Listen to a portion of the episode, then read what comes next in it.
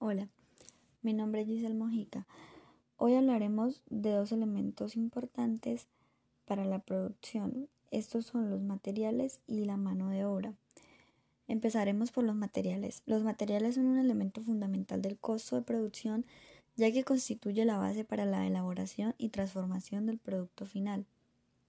Los objetivos del control de materiales son establecer un sistema para la adquisición, el almacenamiento y la entrega de estos, facilitar la contabilidad y evitar fraudes y valorar las solicitudes de materiales e inventarios.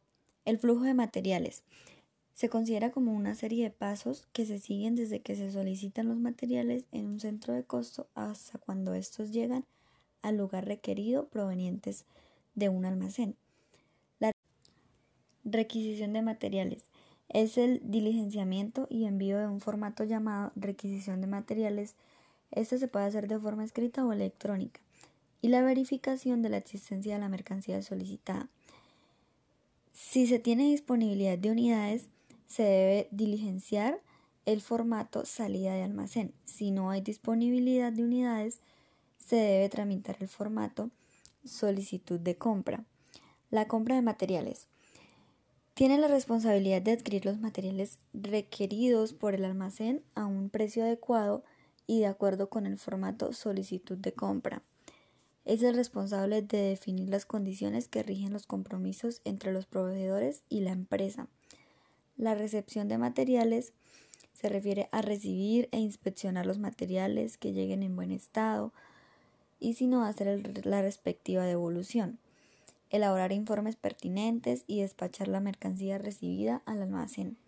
Almacenamiento de materiales. Se refiere a despachar la mercancía al almacén elaborar los registros en las tarjetas CARDEX y despachar los materiales al centro de costo. Mano de obra. La mano de obra se considera como el esfuerzo humano físico y mental que se le aplica al proceso de producción en una empresa donde el empleador debe remunerar esta labor.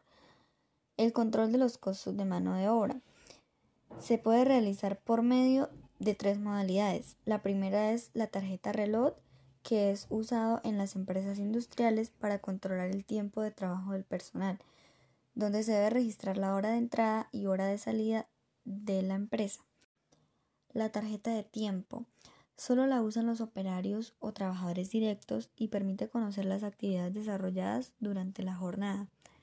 La tarjeta resumen esta tarjeta resume la información de las tarjetas de tiempo por periodos que pueden ser semanales, quincenales, mensuales o cada 10 años.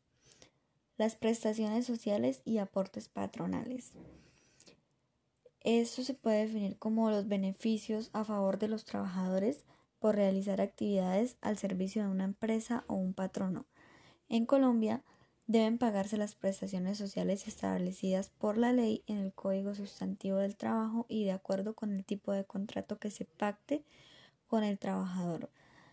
Entre esas prestaciones sociales eh, podemos encontrar el salario, las cesantías, los intereses de cesantías, la prima de servicios, las vacaciones, la dotación de vestido y calzado.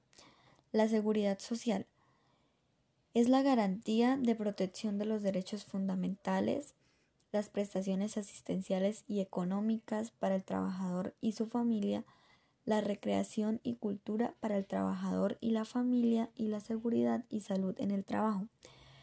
El sistema pensional. Este sistema garantiza el amparo contra las contingencias derivadas de la vejez, la invalidez y la muerte. Muchas gracias.